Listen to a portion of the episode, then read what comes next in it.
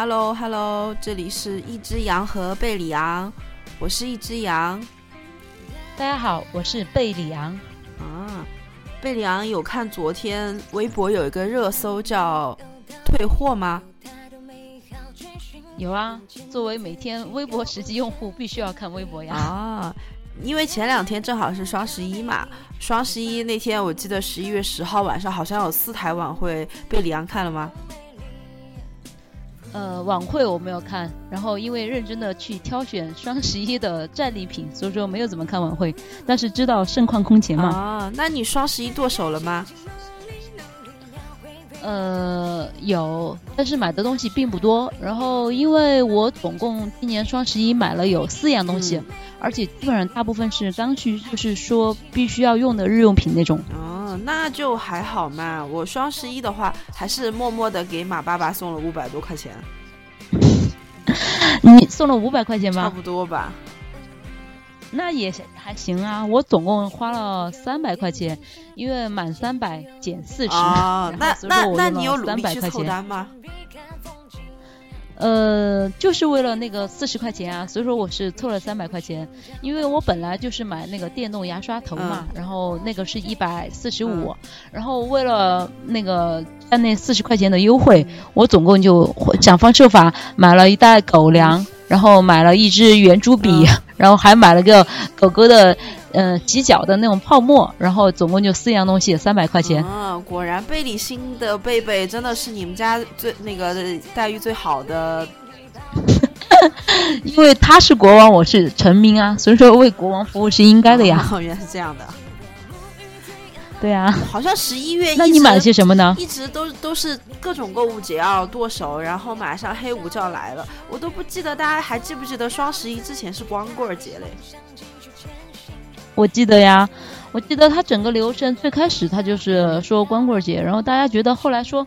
好像说光棍节没什么意思，然后马爸爸就突然就来了一个啊，那就干脆人造欢乐节，然后就电商购物狂欢，好像就是这样起源的。嗯因为我今天早上的时候看了有一个淘宝可以收入一个关键字，就是双十一嘛，我就发现这已经是我参加双十一的第九年了。想想真的还是挺快的，感觉以前双十一没有这么多套路，现在双十一实在是搞不懂规则。都第九年了吗？反正我觉得这个双十一，我是基本上买东西是越来越少了。嗯，以前我大概还会就从好久之前就开始看东西，然后算那些嗯商家的套路怎么样那些。但是今年的话，第一我基本上基本上只是围观了一下大家的热闹。是有句名言吗？就叫热闹都是他们的，然后对，所以说我就只看了看，然后二我自己买东西，嗯，确确实实是因为就是需要那个牙刷头，所以说我才由此买了东西，但是我没有买其他什么，就是。因为便宜，为了便宜而去买的东西，我觉得这个是今年我的双十一和往年来说最大的不一样吧。对，所以说我觉得出现“退货”这个词也是大家发现可能就是被套路了嘛。那个时候为了凑单，然后有时候比如说差个什么十块就告诉你能减四十，差个多少又能减多少，然后就默默在那看啊，这个能不能凑单，那个能不能凑单，这样子吧。对我其实觉得。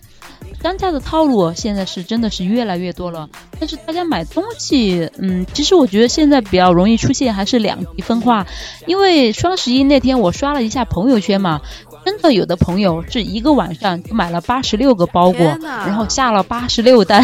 对，但是有的朋友呢，又又比如说我和我当时一个朋友嘛，就聊到，我说我总共就买了四样东西，他就说他总共买了两样东西，我就觉得其实现在大家对于这个双十一嘛，热闹是真热闹，但是买东西的理智性其实是真的还是越来越理智了。当然也不乏那种是为了便宜嘛，然后就还是冲昏了头脑的人，然后就觉得现在的这种两极的这种情况是特别特别的明显。对，因为我觉得现在就是个直播。电商特别兴起的时代嘛，就有直播界的两大巨头李佳琦跟薇娅，就每天刚开始对买它买它，对对对对，人家还出了一首歌，你听了吧？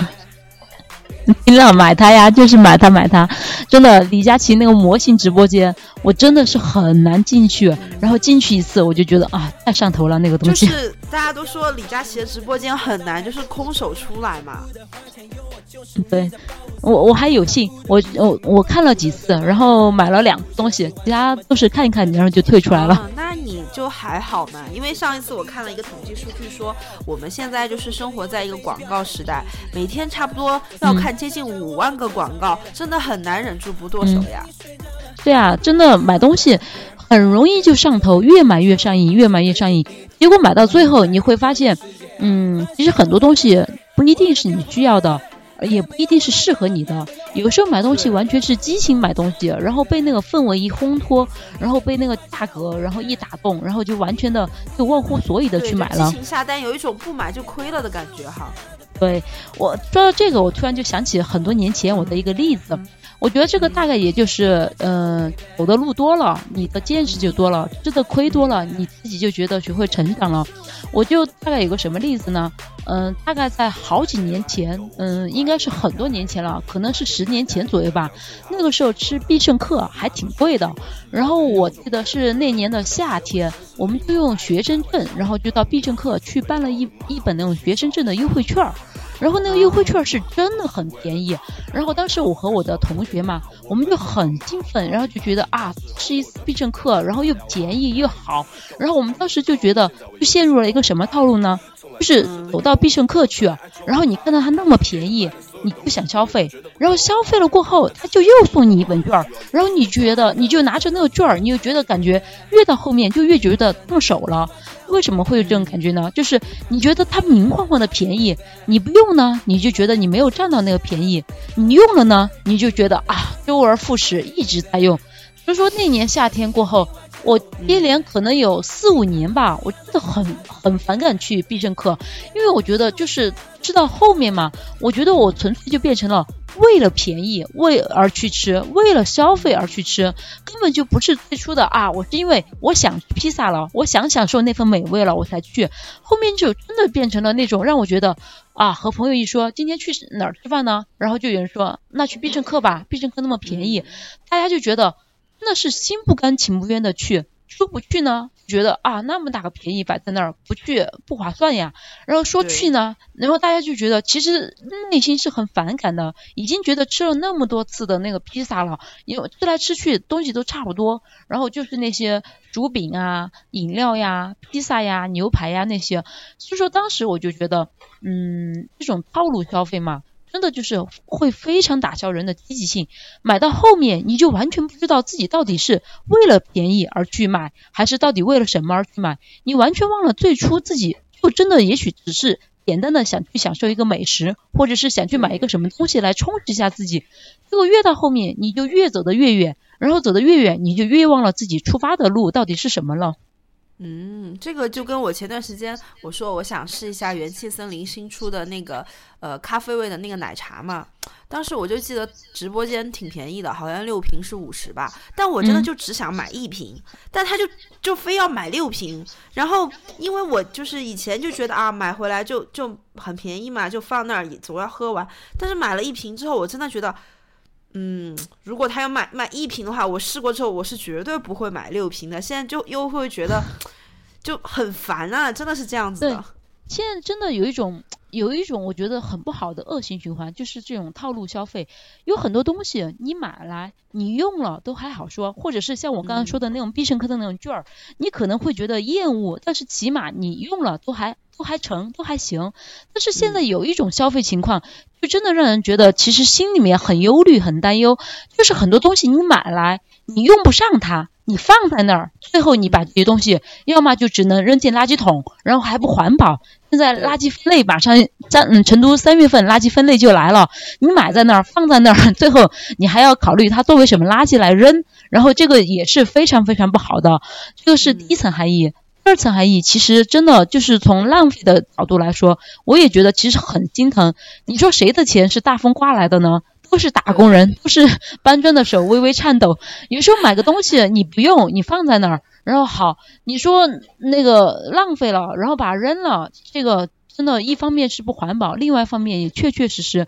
太太那个，就是太不利于就是物资的流动或者是其他的什么了。因为真的你自己买来的东西，你自己辛辛苦苦。挣的钱，然后没有得到没有得到物以利用，然后反而用在这些方面浪费了。我觉得确实让人觉得好心疼啊，这种想法。是的，而且好像那些年，其实我们有些时候在想一个话题，就是说自己还交过蛮多智商税的哈。就是我之前看到有一个，因为我很喜欢吃面包嘛。嗯，就什么贝果切片机，完了之后我觉得哇，好方便啊！这样子的话，我每天就可以切贝果了。然后你买回来之后，发现真的可能就是用了两次，就是你你你这个使用频率实在是太低了。那个时候，就像我记得我之前很想买那个三明治的那个机嘛，之前不是特别特别红嘛。但是后来你想通了之后，你你觉得他就告诉你有很多目的，完了之后你就觉得其实你就是个，它就是个小型的电饼铛。我们家明明就有电饼铛这种东西，它无非就是做的好看一点，把面包压一下，它要卖我五六百，居然，然后就是这样被割韭菜的。对你你说的这个真的还还不算那么常见，有一样东西，我觉得对于我们中国大多数家庭而言，那个才真的是就是啥，就是微波炉。我妈妈每次都说。其实那微波炉啊，它就是说的天花乱坠，可以这样，可以那样。但是实际上，对于大多数家庭而言，微波炉也就是热一下牛奶，热一下剩菜剩饭。你说它有多大个用处呢？好像也没有。你说它，嗯，是不是可以没有呢？但是又觉得好像差了一点。所以说啊，这个也是商家真的是 挖空了心思，然后让你觉得，嗯，我需要它，但是买回来又好像很难的用。告诉。对，他会告诉你还是有很多功能嘛，比如说可以烧烤啊，可以干嘛的。但完了之后，你会发现你需要烧烤的时候，你还是会选择买烤箱。对，真的就是那种买来了，你觉得用呢？你你没买之前，你觉得啊，它好有用处啊，我肯定每天要用它好多次，我肯定会这样那样。但是真正当你买回来过后，你就觉得啊，我用它的时间好少好少呀。说到这个，我觉得。说起这个东西，我觉得有一样东西你应该更有谈的话，嗯，你更有谈的话资。嗯，你说，你猜是什么？我不知道，就是你惯常吃的保健品呀。你说说，你觉得真的你买的那些保健品，什么维生素啊那些，你真的觉得他们会发挥功效吗？其实我之前也觉得是会有的，直到我就是前段时间看了 BBC 的一个纪录片，它就是科学家讲关于保健品的这个坑嘛。嗯，其实不知道也，我觉得可能也是被就是各种广告洗脑了。完了之后，你就觉确实觉得啊，我需要补充维生素 B、维生素 C，我还要补充维生素 E。巴拉巴拉这种东西，但是他当时那个纪录片就是很清楚的写，就是说他作为一个一个科学家，然后他就是每天坚持吃维生素 C，他在没有吃之前就是测糖测量自己血液中维生素的一个含量，跟他吃了一个月之后一个含量再进行对比，他吃完了一个月之后，整整一个月，他居然血液内的体内的那个维生素含量比吃之前还要低，当时我就很震惊，我就在想，天哪！我花钱买了个什么？不是买了个寂寞，关键是我的数值还降低了。我我跟你说，我大概我就是我印象最深刻的，就对于保健品的这个东西哈，嗯，就是如果大家去过澳大利亚玩的话，在去之前，我相信大多数人会做一项功课，或做或者是叫一项攻略，就是去澳大利亚应该买什么东西，很多人都会选必买清单。对。必买清单就是呃那个保健品有两大巨头，一个叫 Swiss，还有一个叫什么名字呀？反正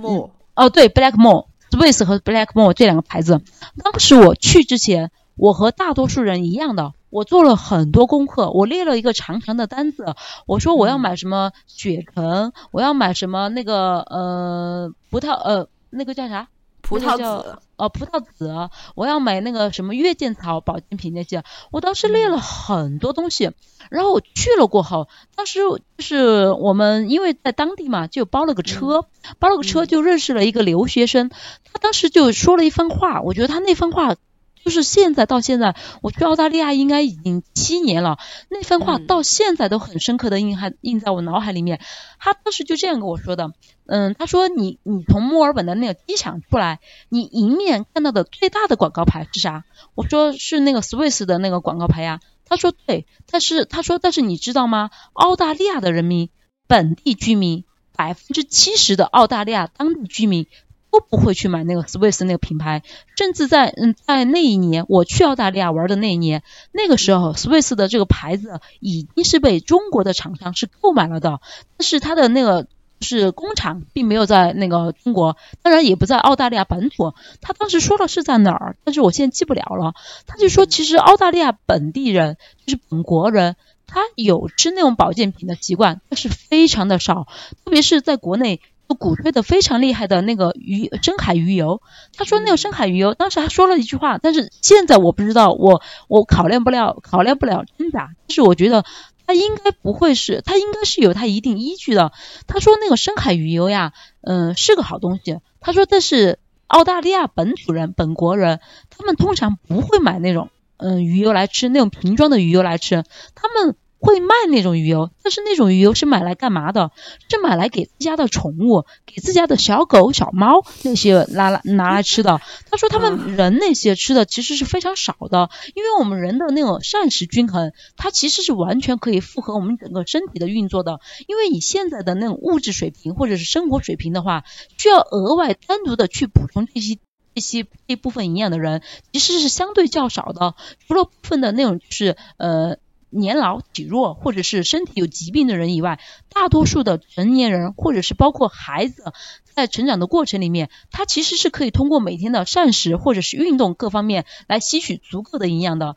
当时我就觉得听了过后，我觉得虽然我不知道他说的话是不是百分之百正确，但是我觉得他。不是没有道理的，它其实是很很有道理的。因为在接下来，我在当时后来在澳大利亚还有新西兰嘛，我们就去逛了一些药店啊或者什么。当时确实我就发现，无论是在药店还是机场，那个 Swiss 还有 Blackmore，它是单独列柜的，它是单独有一个柜子，然后上面就卖的这些药品，而去买它的人。看面貌，百分之百的基本上都是中国人，就是华人去买，很少很少有当地本国人去买这些 Swiss 啊、Blackmore。所以说当时七八年前我就觉得啊，保健品这个东西真的就是满满的智商税。对对对，但是好像你又觉得身边人都告诉你好，完了你又觉得好像不买就跟不上潮流，或者跟大家不一样，就可能还是会在意一些别人的眼光，所以有时候也会为了这种东西而去买单吧。对，所以说，真真的，现在我觉得一个是购物越来越方便了嘛，但是与方便的同时，真的就是要认清楚商家的套路，而且是理性消费，认认真真的去思考你需要什么，你不需要什么。因为有的时候你买了东西，你买了的买了的时候，确实当时你觉得，哎。我是很需要它的，但是后面日积月累的，你觉得很多东西其实你不是找不到替代品，也许你家里面有有的东西其实已经就可以满足你了，但是你还是选择去买，最后你就发现原来家里面有很多东西是重样的。嗯，对，所以说就后来可能就是也是今年呃，特别是二三月份的时候，疫情大家都不能出门嘛，那时候我就记得网上突然开始一个很火的话题叫断舍离。嗯，对，其实断舍离这个概念也不是近一两年提出来的，就是之前日本有一个叫山下。智久的一个老师不是写了一本书嘛，就是断舍离。其实我好像也断舍离过一段时间，就每年就是一到过年之前，一般家里都会大扫除嘛什么的。对对对。那个时候就会啊扔出一大包的衣服，或者是一到换季的时候，你就会发现啊这件衣服感觉也可以扔了，那件有点松了，这个时候可能会断舍离一下。但是因为可能就那段时间时间相对来说比较集中，大家又没事儿干嘛，就在家整理。然后那个时候我就看了一个日剧，叫《我的家里空无一物》嘛。嗯嗯。当时你知道吗？这个剧特别魔性。看完之后，我整整的扔了，在我们家整理了三天，整整扔了可能半屋子的东西。嗯。就这个剧真的很魔性。然后完了之后，我就发现，从我开始扔东西之后，我们那栋楼的很多人也开始扔东西了。我们家的那个垃圾桶旁边全是大家各的扔的什么。呃，不要的那些什么小孩的玩具啊，巴拉巴拉这种东西嘛，就真的是很夸张。然后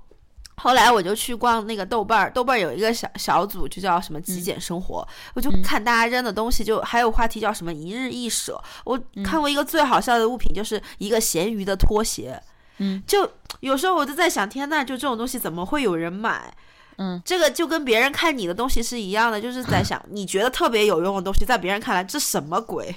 对你说这个，我就想起之前我们俩不是一起看过一部电影吗？就那个泰国的那个时光机，那里面那个女主角她不是说了吗？其实每样东西对于你而言，最重要的是承载着的回忆，还有就是你和这个物品之间的一些意义，以及说穿了背后的就是。关于你和你朋友、你家人，还有一些就是特别重要的人的一些很重要的一些联系，还有一些记忆。其实这个是物品最重要的东西。嗯，我们做断舍离，其实真的扔物品其实是最简单的一层，它难的是在割舍后面，就是物品背后存在的一些回忆啊，或者是一些情感，这些东西其实是最难的。然后所以说，我就觉得一个人嘛，其实拥有的物质多少。真的不是最重要的，是内心是否就真正的很充盈。因为其实有的人嘛，啊，说到这个我就想到，之前我们不是才看到那个一部日剧嘛，那个连续剧就叫《前段情史》，然后是一部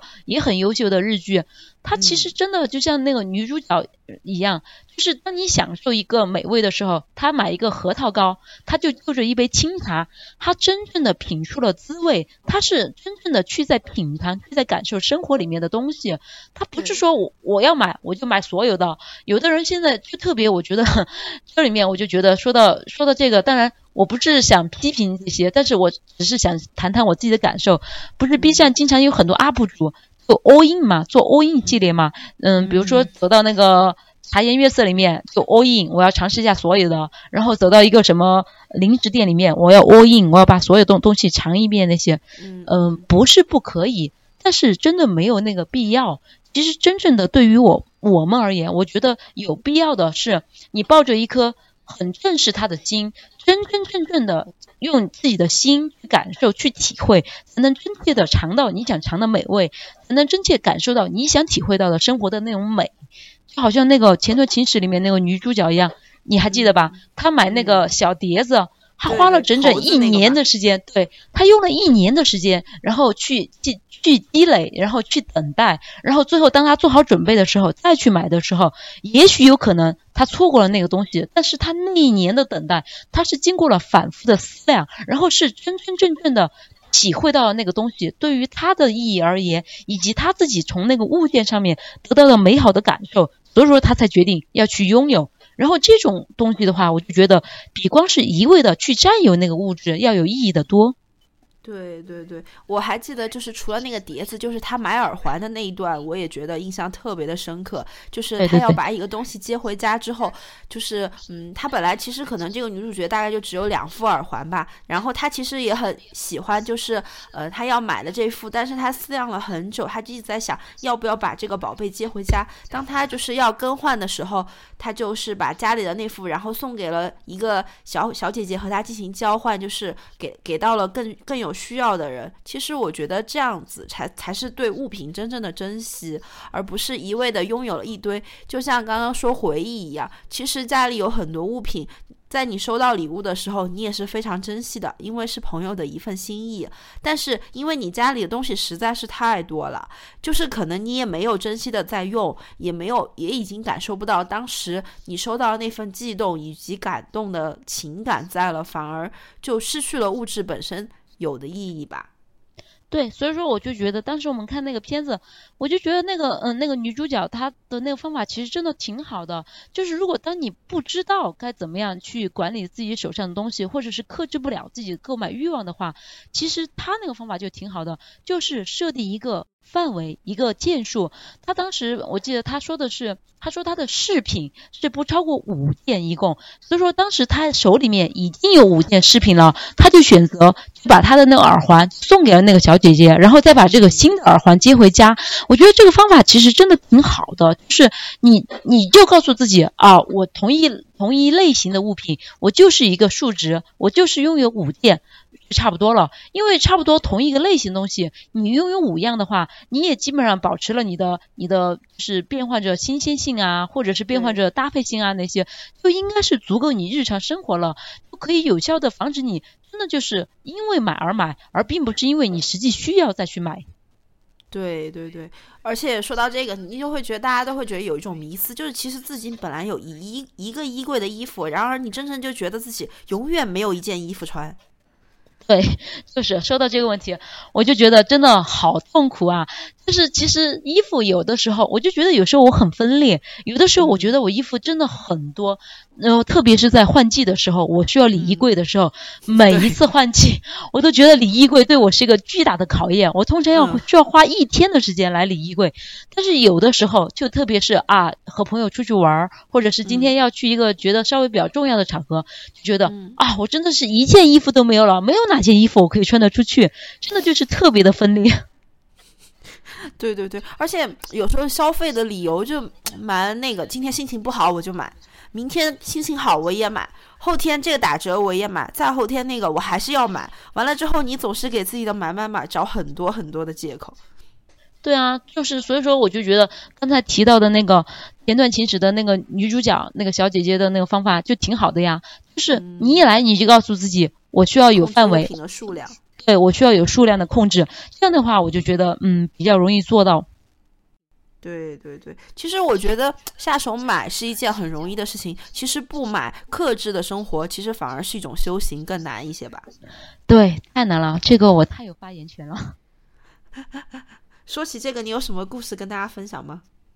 嗯，首先我要告诉大家，我是一个极度沉迷于气泡水的人。而气泡水之中，我尤其沉迷的是可乐。我喝可乐的嗯时间大概哈到现在为止大概有二十年了吧。就是我从从几岁的时候就反正十几十来岁吧，几岁的时候就开始喝可乐。我。并不是不知道可乐不好，因为在我刚刚差不多开始喝可乐的时候，我就记得我爸爸的一个朋友嘛，一个阿姨，她是那种，嗯，她也是医生嘛，然后她当时就给我说，她说可乐里面有咖啡因，然后喝了很容易成瘾，然后也不好。当时我其实我懵懵懂懂的，因为当时很小嘛，但是。他说的话其实我是非常有影响的，有印象的。但是这么久以来了嘛，我每每提起啊，我我就给大家说，我说我不喝可乐了。谁以后再看见我喝可乐，就罚我的款，或者是我要怎么怎么样，我要把家里面的可乐全部扔掉，或者是我要怎么怎样。我每一次就给自己这样说，每一次就给我身边的人打招呼，就是一定要监督我。不要让我再喝可乐了。但是我现在就觉得嘛，真的是越容易满足的欲望是越难克制的，因为它太容易实现了。一瓶可乐三块钱，我走出去随便一个便利店，二十四小时便利店，我什么时候想喝，我什么时候都买得到。所以说，